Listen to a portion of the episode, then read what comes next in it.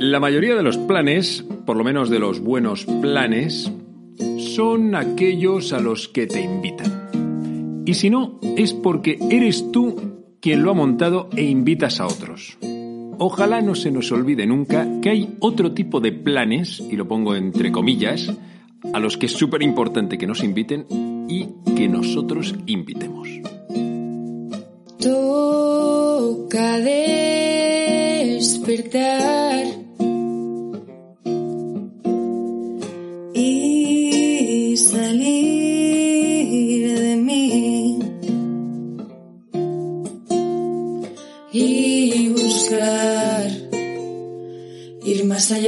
Muy buenos días, yo soy el Padre Joaquín y esto es Al Lío, un podcast para gente despierta que quiere crecer, en el que te hablo de temas de fe, espiritualidad y estilo de vida. Bienvenido, bienvenida, estamos en familia.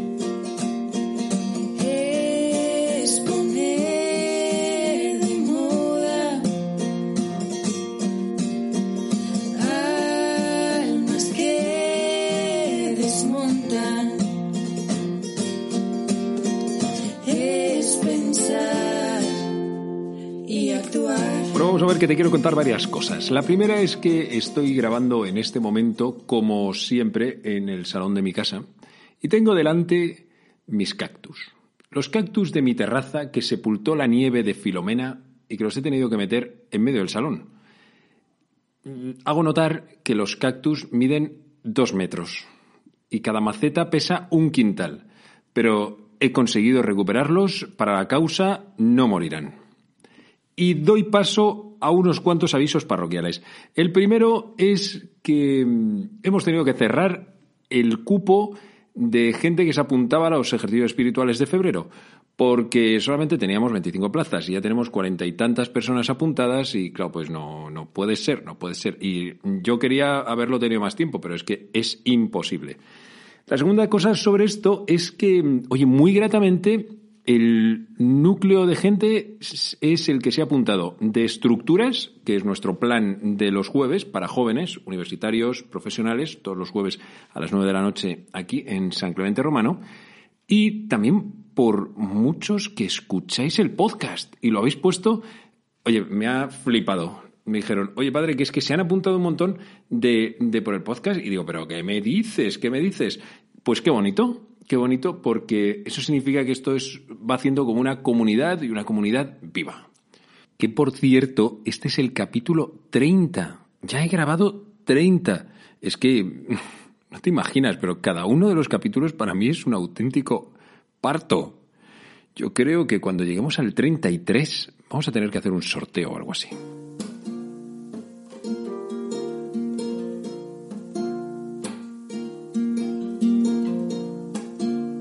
Damos paso al tema de hoy. Vamos al lío. Esto de la invitación. Oye, qué importante, qué importante. Pero te voy a leer un evangelio que habla precisamente de esto. Vamos a ello. Es de San Juan, es del capítulo primero, versículo 35, 42. Vamos. En aquel tiempo estaba Juan con dos de sus discípulos y fijándose en Jesús qué pasaba, dice, Este es el Cordero de Dios. Los discípulos oyeron sus palabras y siguieron a Jesús. Jesús se volvió y al ver que lo seguían les pregunta, ¿qué buscáis? Ellos le contestaron, Rabí, que significa maestro, ¿dónde vives? Él les dijo, venid y veréis. Entonces fueron, vieron dónde vivía y se quedaron con él aquel día. Era como la hora décima. Andrés, hermano de Simón Pedro, era uno de los dos que oyeron a Juan y siguieron a Jesús. Encuentra primero a su hermano Simón y le dice, hemos encontrado el Mesías, que significa Cristo. Y lo llevó a Jesús. Jesús se le quedó mirando y le dijo, tú eres Simón, el hijo de Juan, tú te llamarás Cefas, que se traduce Pedro. Mira, no te puedes ni imaginar la de cosas interesantes que tiene este Evangelio, pero antes de nada me gustaría que pensásemos juntos cuál es la manera en el que empezamos a ser cristianos, en el que alguien empieza a ser cristiano. Podríamos decir, eh, pues bueno, se empieza a ser cristiano con el bautismo. Esto nos lo han enseñado en catequesis, en el cole, nos han dicho que el bautismo te hace cristiano. Sin embargo, conocemos muchísima gente que está bautizada y que ha abandonado totalmente a Dios. Vamos, mejor dicho, es que la mayoría de todos los ateos están bautizados. Yo creo que no debe de ser esa la manera. Hay otra que podríamos, pues, ir a misa. Ir a misa. Hay gente que se queda tranquila cuando el otro va a misa. Esto es típico de padres. Cogen y si están todos los niños ahí a misa, pues ahora estamos contentos. Y, mi chaval universitario, que a lo mejor has sido tú, ha dejado de ir a misa y, pongo el grito en el cielo. Es como que ya no es cristiano. Bueno, en fin, supongo que ser cristiano es un poco más que ir simplemente a misa, porque se puede ir y no estar. Es compatible, lo sabemos. Y tampoco debe ser esta manera. Otra manera posible sería pensar que bastaría con ser buena persona. Eso es, ser buena persona. Oye, qué importante ser buena persona. Mm, más de uno diría, eso es, es que lo importante es ser buena persona. Es como aquello de, no, pero es feliz. Ah, pues eh, eso es lo importante. Ser feliz es lo importante. Oye, ¿qué de cosas eh, son importantes? Pues, pues, pues sí, pero ser cristiano no consiste en eso. Lo siento. Imagínate que solamente hubiese venido Jesús a por los que son buenos. Ah, no, esta es buena persona, esta ya puede ser cristiana. Bueno, pues no, no. Precisamente dijo, yo he venido a llamar a los, no a los justos, sino a los pecadores. O sea que tampoco es eso, tampoco es eso. Es que este Evangelio nos da la respuesta. Y es muy importante, porque cada vez hay más gente que quiere volver al Señor o que quiere ir a Él por primera vez. Gente que quiere retomar, gente que quiere reavivar o que quiere conocerle gente que quiere retomar porque, porque es gente que lo vivió, a lo mejor lo vivió en el cole cuando era pequeñito, pero luego han ido pasando los años y, y dices, oye, eso, aquello que yo viví fue auténtico. Aquellas experiencias que tuve, esos, ejercicios espirituales que hice, esa convivencia, lo que hacíamos en catequesis, aquello a mí me llenaba en ese momento. De acuerdo que yo era un niño, yo era una niña, pero, pero a mí me llenaba. Y hay gente que después de años decide, se decide a volver al Señor porque no se quiere perder esto. ¡Qué maravilla! Otra lo que quiere hacer es reavivar. Reavivar porque, porque no basta con que en una chimenea haya un rescoldo. El rescoldo suele estar cubierto por una capa de cenizas y ya eso ni calienta ni nada. Y después de que hayan pasado unos cuantos años, pues te puedes estar dando cuenta de que a lo mejor tu fe ya no calienta, pero es que no te calienta a ti, vamos, que no da respuesta a las necesidades reales que tú tienes hoy y a los problemas que tienes, que te van surgiendo en el día a día. Claro, pues, entonces, ¿para qué tengo fe? Bueno, pues a lo mejor esa es precisamente la oportunidad que tienes para reavivar ese rescoldo que sigue estando ahí, ¿eh? No te olvides. y eso a lo mejor tiene un potencial. No, a lo mejor no. Lo tiene, tiene un potencial. Lo que pasa es que va a haber que soplar. Sacas el soplador este, ¿cómo se llama? El fuelle, chu, chu, y, hasta que se enciende, empieza a salir llama, le echas unos troncos y aquello, aquello va a arder. Ya verás. Y, luego hay gente que quiere conocer y casi parte de cero. ¿eh? Hay gente que no ha tenido una, una tradición cristiana, que no lo ha vivido mucho en su familia, parte de cero y además esta gente suele eh, estar sedienta y lo absorbe todo, pero muchísimo, muchísimo. Está deseando saber, conocer, experimentar, tener vivencias. Yo creo que toda esa gente, tanto los que quieren retomar como los que quieren reavivar, como los que quieren conocer de primeras, son, un auténtico tesoro. Y si tú estás en, en ese grupillo, qué alegría que estés escuchando este podcast, porque quiero hablar precisamente de esto. Y, no son cosas que yo me invento, son cosas que vienen de primera mano. Esto lo remitimos todo a Jesús, al origen. Cómo fue aquella primera llamada, cómo fue aquel primer encuentro con aquellos sombrecillos que estaban a por uvas y se encontraron con el amor de los amores.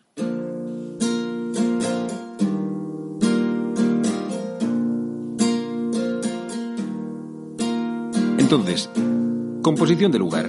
Está Juan, Juan Bautista. Había estado bautizando durante un montón de tiempo. Jesús también se ha bautizado. Juan tenía un montón de discípulos. A Jesús no lo seguía nadie, nadie lo conocía. Pero Jesús pasa adelante y dice Juan, ese es el Cordero de Dios. Y todos los discípulos de Juan, ¡bum!, vuelven la mirada y ven a Jesús. Y unos cuantos se van ya directamente detrás de él, que son estos primeros seguidores de Jesús. Qué importante fue aquel, ese es el Cordero de Dios. Uno de ellos era Andrés, Andrés hermano de Simón, luego llamado Pedro. Andrés se pasó la tarde con Jesús y cuando acaba ese ratito se va a buscar a Pedro directamente y le dice, hemos encontrado al Mesías.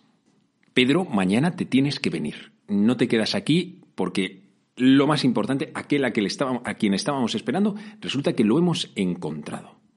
Qué importante fue también. ¿Qué habría pasado si Juan Bautista no hubiese dicho eso o si Andrés no hubiese invitado a su hermano? Pues si Andrés no lo hubiese invitado, Pedro no habría conocido a Jesús. Pedro, el primer papa. Pues porque Andrés tuvo esa luz.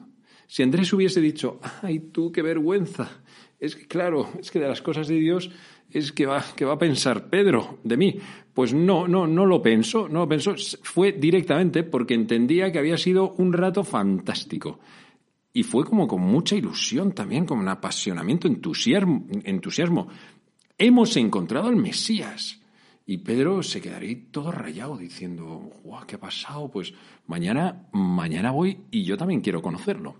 ¿Y qué habría pasado si Juan Bautista no hubiese dicho a sus discípulos, ese es el Cordero de Dios?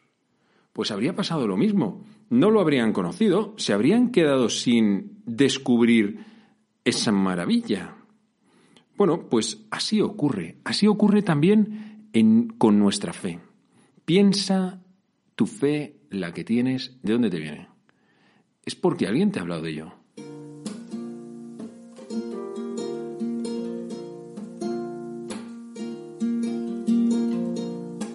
Estas invitaciones que hemos escuchado vienen de parte de un hermano y de parte de un maestro. Es muy bonito ver cómo hay hermanos o al mismo nivel a lo mejor amigos que gracias a uno el otro ha acabado teniendo fe.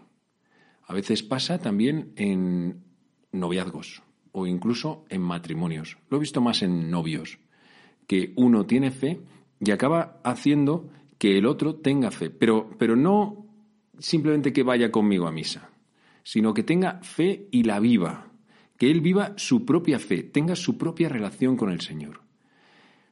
¿Por qué te hace caso cuando tú le hablas de Dios? Pues en realidad por ser quien eres el valor mayor que tiene la persona que va a dar un testimonio de algo que le ha ocurrido no es lo que cuenta, sino quién es. Porque a ti, la gente de tus círculos, tus mejores amigos o tus hermanos, las personas que tienes más cerca, a ti te van a escuchar por quién eres. Les cuentes lo que les cuentes. Si se lo dices de corazón, lo van a acoger. ¿Por qué? Porque te quieren. Y porque te quieren, te dan veracidad. Y van a saber que lo que tú has vivido es cierto. Y luego la otra figura es la de Juan, que es un maestro, es como el que está por encima. Seguramente me estéis escuchando algún padre, alguna madre, y, y sabéis lo que significa tener ascendencia sobre alguien. O a lo mejor tienes un hermano pequeño sobre quien tienes una cierta, entiéndeme entre comillas, autoridad, y te ve y tú eres para el enano una referencia es muy bonito ver cómo la fe se transmite también de esa manera y cómo el otro acaba llegando a la misma fe que tú tienes, pero por su propio camino. Muchas veces no va a seguir el mismo que has recorrido tú, sino que seguirá el suyo. También contarte que para ser testigo hace falta tener una historia que contar. Y solamente podemos hablar bien de Dios si tenemos una historia que contar. No basta con discusiones de sobremesa, ni discusiones eternas en Twitter o cosas así, si no tengo una historia que contar. Porque la gente va a llegar a Jesús solamente si le cuento lo que yo he vivido con Él. Por eso también te lanzo esta pregunta. ¿Tú tienes una historia que contar? ¿Tienes una historia de relación o de amor con Dios? Y si la tienes, espero que la estés explotando al máximo, que se lo estés contando a la gente. No te la puedes quedar tú para ti, como si fuese mi tesoro. No puede ser eso. El mundo necesita gente que le presente a Jesús y que lo haga con ese mismo entusiasmo, espontaneidad y alegría de Andrés. Más Andréses, por favor. Hemos encontrado al Mesías. No te lo puedes perder, te tienes que venir. Y aparte de lo de la historia, también necesitas tener un sitio a donde invitar a la gente. Y como vives la fe en comunidad, sabes perfectamente de lo que estoy hablando. Porque los francotiradores de la religión jamás son capaces de transmitir la fe a nadie, porque es su propia vivencia, pero no se puede traducir, ni se puede trasladar, ni se puede llevar a otras vidas. Lo vive y ya está. Nosotros estamos a otro rollo. Lo vivimos con otros, que Jesús fundó una familia que se llama Iglesia.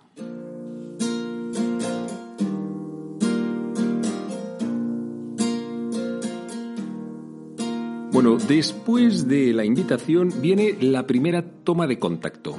Aquellos discípulos curiosos, Andrés y otro que no sabemos quién es, u misterio, y estaban siguiendo a Jesús, yo creo que en plan cantoso, porque Jesús se da la vuelta y pregunta, ¿qué buscáis? La respuesta de ellos fue, eh, no sé cómo decirte, pero cuanto menos llamativa.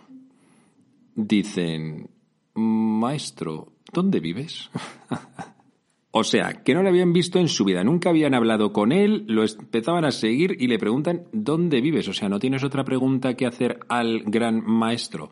¿Dónde vives? O sea, qué cosa más random. Eh, en fin, Serafín. Pero bueno, sí te digo, detrás de este ¿dónde vives hay chicha, porque ya sabes que el Evangelio y sobre todo el Evangelio de San Juan no da puntada sin hilo. ¿Dónde vives? No es solamente, oye, ¿me das tu dirección? ¿Dónde estás? ¿En casa de quién?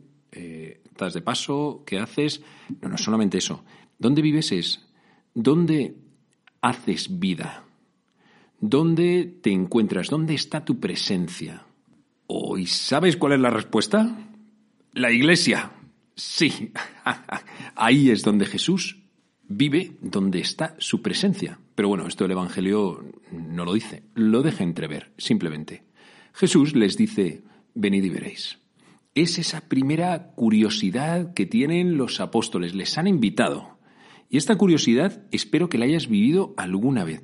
Cuando uno empieza a vivir las cosas de la fe, es que está un poco como un niño pequeño preguntando a todo y esto por qué y esto por qué y esto por qué y por qué se hace esto y tal, pero en plan bien, no en plan crítico mm, de sacarle punta a todo, no, sino es que me quiero enterar, no me quiero perder las cosas.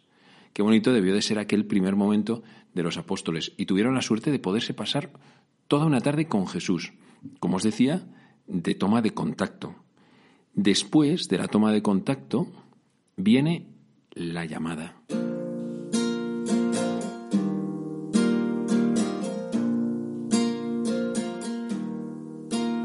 La llamada de Jesús es una llamada por nuestro propio nombre.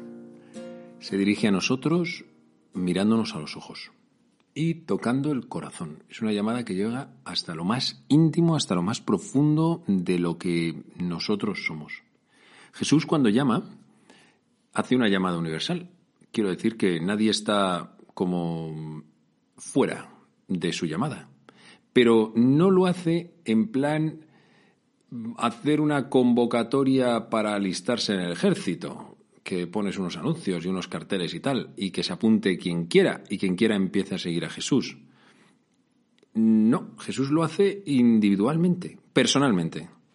Se dirige a cada uno de nosotros. Y la llamada, repito, que es universal, es decir, que no excluye absolutamente a nadie. Nadie está fuera de la llamada de Dios, de que Jesús le llame. En el bautismo es en el momento en el que fuimos llamados por primera vez, por nuestro nombre. Mm, Juanito, Pilar, Carmen, Antonio, yo te bautizo en el nombre del Padre, del Hijo y del Espíritu Santo. Y en ese momento tu nombre quedó inscrito en el cielo. Dios ya lo tenía pensado desde toda la eternidad para ti, como un regalo, ¿eh? porque el nombre que mm, hemos recibido es un regalo. Aunque no nos guste a veces mucho, ¿eh? A mí sí que me gusta el mío, pero yo sé que hay gente a la que no le triunfa demasiado su propio nombre. Y detrás hay mucha historia también, tiene un significado, seguramente la vida de algún santo. Te invito a que indagues en ello. La cosa es que Jesús te ha llamado por, su por tu nombre y te ha mirado a los ojos y, y estás incluido dentro de esto. El día en el que los católicos entendamos que Dios nos ha llamado a cada uno personalmente, la Iglesia cambiará y tendrá la fortaleza que necesita para poder cambiar este mundo, porque el Espíritu de Dios estará empoderándonos en ese momento. Bueno, y a la llamada de Jesús hace falta una respuesta. Siguiente paso. La respuesta se entiende que tiene que ser un sí, porque si no, se queda mm, que no llega. Pero esta respuesta es imprescindible. No se puede dar por hecho que uno es cristiano y ya está. Y como voy a misa todos los domingos, ya con eso ya soy cristiano. Y como rezo, ya soy cristiano. Como tengo un director espiritual, ya soy cristiano. Estas cosas no se pueden dar por hechas. El sí que se le da a él no es un sí genérico, ni es familiar, no viene heredado, es mío. Como dijo el profeta Samuel cuando es llamado siendo un chavalín, habla Señor, que tu siervo te escucha. Es decir, a partir de este día, yo voy a estar a tu servicio. Yo voy a estar, Señor, contigo. Y esto hay que decírselo, ¿eh? No puede ser como las parejas que dan por hecho que el otro le quiere o se lo tienen que inventar porque jamás se han dicho te quiero. Vaya por Dios. No, no se pueden dar las cosas por hecha. A Dios hay que decirle, Señor, yo sí, yo, yo sí te quiero y quiero seguirte. Quiero ir donde tú vayas, Señor, yo iré. Y allí me van a encontrar. Siempre que esté, siempre voy a estar contigo, Señor. Que sea un sí real, igual que el sí de una pareja es de todos los días, pero hay un sí que es el de la boda, que ese es especial, ¿eh? porque ese, delante de muchos testigos, mucha preparación, además cambian un montón de cosas, bueno, pues así pasa con el Señor también. Y hace falta en algún momento decirle un sí. Este sí no es para una determinada élite, que esto todavía se nos ha metido en la cabeza, como si estuviésemos los curas y las monjas y luego está la tropa, como todos los demás, la turba, que se apañen, que ellos, vete tú a saber, porque los que de verdad tienen la obligación de ser santos, rezar y estar al servicio de lo que Dios quiera, son solamente ellos. No te equivoques, ¿eh? vamos, ni de flowers. Esto es para todos. Y luego lo que pasa es que Dios, dentro de esa llamada que nos ha hecho todos, a unos nos ha llamado luego a cosas más específicas y a unas determinadas funciones dentro de su iglesia. Y a ti te ha entregado no sé quién, no sé cuántos, y a mí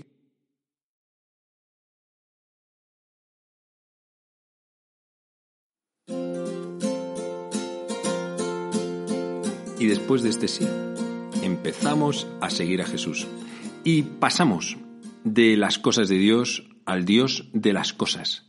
Cuando Jesús, después de su pasión y después de su muerte, se aparece a María Magdalena y ésta no le reconoce, le pregunta a Jesús, ¿a quién buscas?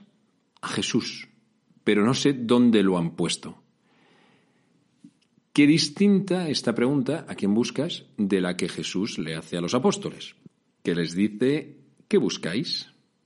Normal, estaban un poco a por uvas. ¿Qué buscáis es qué estáis buscando? ¿Qué cosa estáis buscando? Es que no sabían muy bien por qué estaban siguiendo a Jesús. María Magdalena sí. A ella le pregunta, ¿a quién buscas? Es el paso de las cosas de Dios al Dios de las cosas, que está por encima de todas las cosas. Y es que el que empieza a seguir a Jesús empieza a vivir una fe que es distinta, porque le empiezas a seguir a Él, no a sus cosas. No empiezas a seguir a Jesús porque te sientes bien, porque de esa manera tienes unas adoraciones que flipas, porque la gente te lo reconoce un montón y sirves un montón a un montón de gente, porque te sientes bien haciendo un voluntariado o cosas así. No, no sigues a Jesús por eso. Le sigues por Él, por quién es, porque quieres.